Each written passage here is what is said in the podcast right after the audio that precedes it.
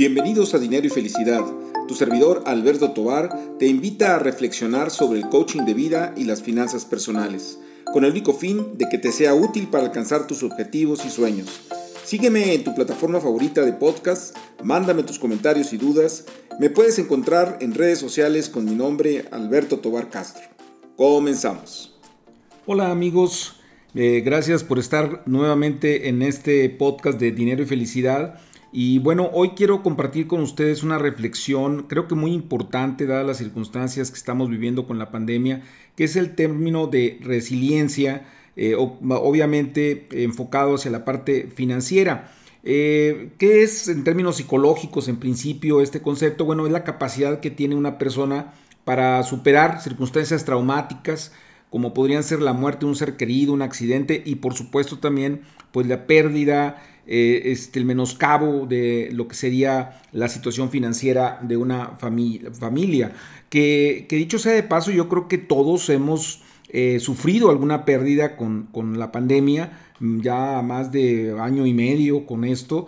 Y bueno, hay quienes perdieron su empleo, eh, algunas personas resintieron en términos de ingreso, las empresas tuvieron que ajustar eh, salarios. Eh, también significó para muchos más gastos, probablemente para algunos por, por la propia salud. Este, no digamos pues la pérdida de un ser querido que implicó también pues una salida importante de dinero, además de, de pues el sufrimiento de la partida. Eh, y para muchos también ha significado pues la pérdida de un negocio o la, la tal vez próxima quiebra, ¿no? Porque a lo mejor todavía no se da, pero bueno, en ese proceso también eh, se encuentra. Entonces el caso es que, bueno, se ha vivido una, una, complicación económica muy, muy fuerte. Pero también pongámoslo en contexto porque esto no es una novedad, es decir, México ha tenido crisis sucesivas, eh, digo, de las que puedo mencionar de manera así muy rápida, pues estaríamos, por ejemplo, hablando de la crisis de, 1982, cuando se dio un proceso eh, pues, inflacionario y un proceso de, restricción del mercado de divisas. Eh, vamos, un, momento muy complicado en términos económicos.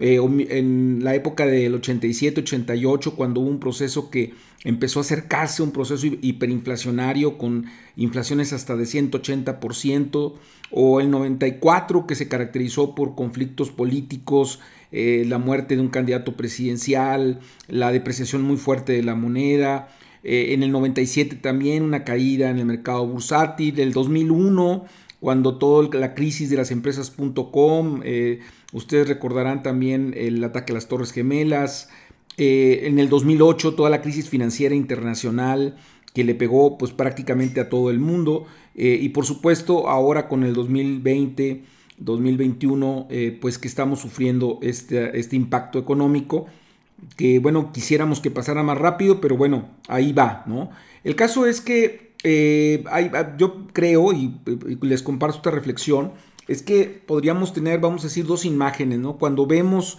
en un después de una catástrofe como podría ser un tornado un incendio pues vemos dos actitudes, ¿no? Una actitud que, además las dos son válidas, ¿no? O sea, una actitud en principio de, pues de, llanto, de estar llorando en los escombros, y hay quien pues se pone a levantar su casa, o sea, hay quien inmediatamente se pone en, manos a la obra y empieza a levantar las cosas. Este, y la pregunta es cómo podemos pasar de, este sufrimiento eh, a, lo que sería, vamos a decir, ponerle acción a los problemas. Eh, Elizabeth Kluber-Ross eh, menciona desde un aspecto psicológico las cinco etapas del duelo, que yo quisiera de alguna manera relacionarlas también con lo que podría ser las, etapas en el, sentido financiero. Dice ella que, bueno, primero hay una negación, o sea, el no querer aceptar que, está pasando, yo creo que a todos nos sucedió con la pandemia que decíamos va a ser un mes, van a ser tres meses, van a ser seis meses y nos ha venido de alguna manera rebasando, ¿no? Hasta que de alguna manera pasamos a una segunda, a una segunda etapa, ¿no? Que es el enojo, que es eh, la molestia eh, y se están buscando culpables eh, cuando a lo mejor podríamos estar pensando también en responsables, ¿no? Porque se empiezan a ver también ahí en términos financieros pues eh, tal vez un mal manejo de nuestras propias finanzas, tal vez no haber tenido eh, suficientes recursos para contingencias, eh, entonces es una, una etapa de enojo, tal vez un enojo consigo mismo, un enojo con las autoridades, pero bueno, al final del día este, hay una molestia fuerte, ¿no? la tercera etapa tiene que ver con la negociación, que es de alguna manera guardar la esperanza de que, de que esto cambie rápidamente y que regresemos de alguna manera a una nueva normalidad. Eh, y, entonces a veces ahí se empiezan a tomar ya decisiones que probablemente no sean, no sean adecuadas, ¿no? Porque eh, dicen por ahí que, la, el peor, la peor decisión pues es mantener una mala decisión. Entonces, si, si estamos, por ejemplo, con un negocio que, que no se levanta por, por, el tema de la pandemia, pues a lo mejor eh, este, lo mantenemos todavía más allá de lo que debería ser prudente, probablemente, ¿no? Este, entonces, eh, o no aceptar un trabajo, qué sé yo, ¿no? O sea, ahí es un momento, mm, vamos a ser muy importante. Eh, luego vendría, dentro de estas etapas del duelo, la cuarta etapa, que sería la depresión, la frustración, y, el no saber qué hacer, ¿no? O sea, es totalmente indecisión de hacia dónde voy a tomar el, camino, voy a tomar el rumbo. Y finalmente la quinta etapa es la aceptación, que ahí es donde estaríamos hablando de la resiliencia financiera, es decir, el aceptar las cosas como son, aceptar una pérdida, este, aceptar que necesitamos eh, cambiar cierto tipo de cosas. y yo quisiera proponerles eh, dos etapas adicionales, o sea, ya después de que pasamos esa etapa de duelo, yo diría que una, una, sexta, una sexta parte eh, sería eh, el, querer salir adelante. Y es, más, buscar salir hasta fortalecido, porque al salir de nuestra zona de confort, pues vamos, empezamos a ver oportunidades que a lo mejor no habíamos visto porque estábamos de alguna manera cómodos con lo que teníamos.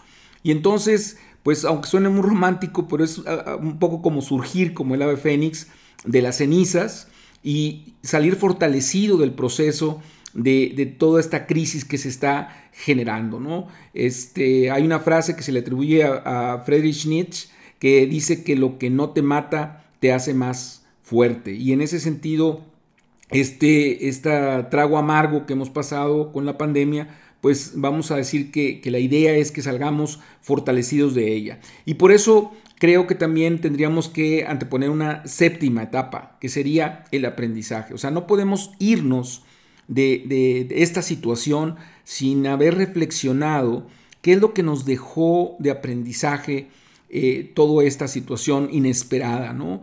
Eh, hay que revisar eh, nuestras finanzas personales, este, y si híjole, pues a lo mejor no tenía la cobertura adecuada, no tenía los seguros que, me, que debería haber tenido para soportar cosas que pasaron, o no tenía un eh, recurso de contingencia para también este tipo de cosas, un ahorro de contingencia, o a lo mejor estaba sobreendeudado, eh, me arriesgué de más, eh, o inclusive, porque las finanzas personales también tienen la, vamos a decir, la contraparte de, del ingreso, no solamente del gasto. O sea, a lo mejor, híjole, debí de haberme cambiado de trabajo antes porque realmente no me estaban pagando lo que el mercado me puede pagar.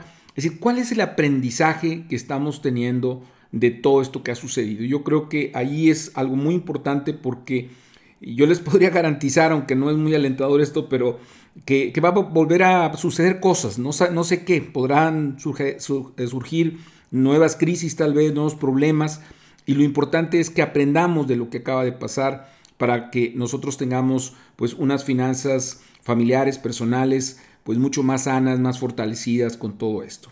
Pues bien, es lo que quería compartirles el día de hoy. Eh, gracias por escucharme hasta el final de esta conversación y los invito a que, a que me manden sus comentarios, sus críticas este, y sus preguntas, sus dudas a través de redes sociales, particularmente estoy muy pendiente de Instagram, me pueden encontrar como arroba atobar.castro y bueno, seguimos escuchándonos en próximos episodios. Hasta luego.